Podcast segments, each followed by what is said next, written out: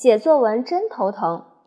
三月十日，星期四，冷空气又来了。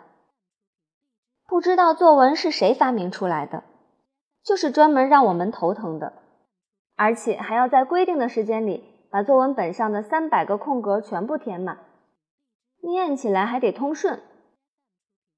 自从开始写作文，我的数学好多了，因为每次写作文的时候，我都要不停的数字数。一数就是好几遍，一直到数够字数为止。有一次，老师留了一篇作文《我的同桌》，王天天是这样写的：我的同桌叫金刚，今年九岁，他上身穿着裤子，下身穿着衣服，脚上穿着鞋。老师还没念完，我们已经笑翻了。金刚很生气，他觉得王天天把他写成了精神病。气得要打王天天。我是这样写的：我的同桌叫香香果，它的后面拖着一根很长的尾巴，它长着尖尖的耳朵、圆圆的眼睛、血红的嘴巴。谁知道老师念完我的作文后，香香果趴在桌子上哭了起来。他说我故意把它写成了怪物，真冤枉！我只是实事求是的写呀。反正虽然题目叫我的同桌，可是从大家的作文里面，谁也找不到我的同桌的影子。老师说写人物要有特点，抓住主要特点，不要胡子眉毛一起抓。可是香香果并没有胡子呀。凑够老师要求的字数也很难。上次写我的妈妈，刘坚强为了凑够四百字，这样写的。我的妈妈有一天生病了，她躺在床上不停地叫着：“哎呀，哎呀，哎呀，哎呀！”此处省略掉四百字。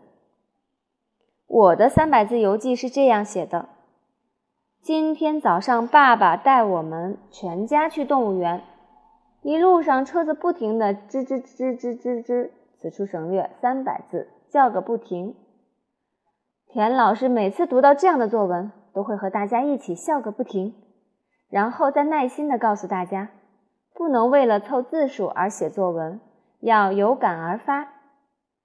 写作文只是让人头疼而已，而日记会把人逼疯。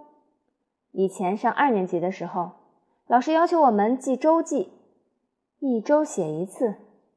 可是现在到了三年级，老师规定我们每天都要写日记。是不是到了四年级就会变成半天写一篇日记，五年级就变成每小时写一篇日记，六年级的时候每分钟写一篇日记？哦天哪！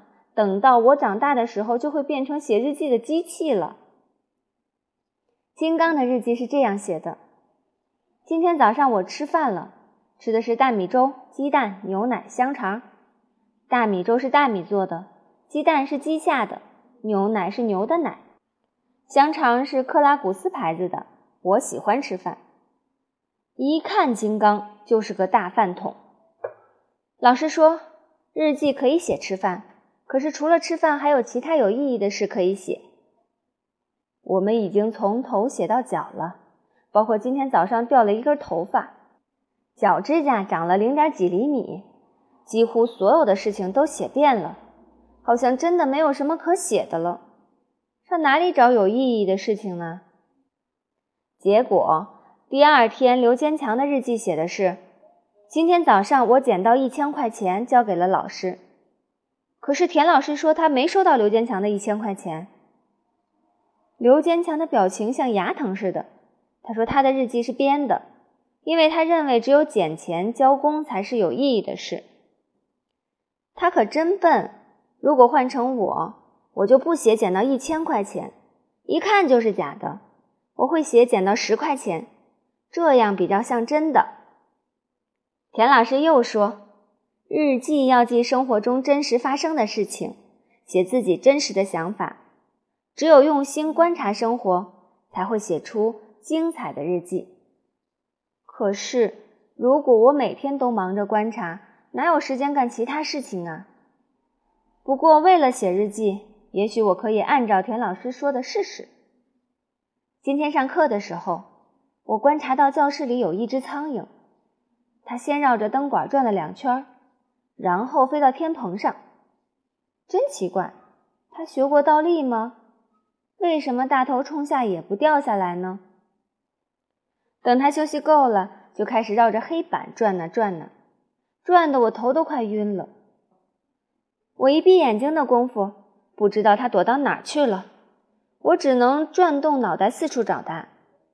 窗帘后面没有，墙壁上没有，文具盒上没有，玻璃上也没有。哎呀，原来它落到香香果的辫子上了。可是偏偏这时候老师提问我，我什么也答不上来，因为刚才老师讲的我一丁点儿也没听见。老师问我在干什么，我说我在一心一意。认真用心的观察生活，可是真奇怪，为什么田老师还是不高兴呢？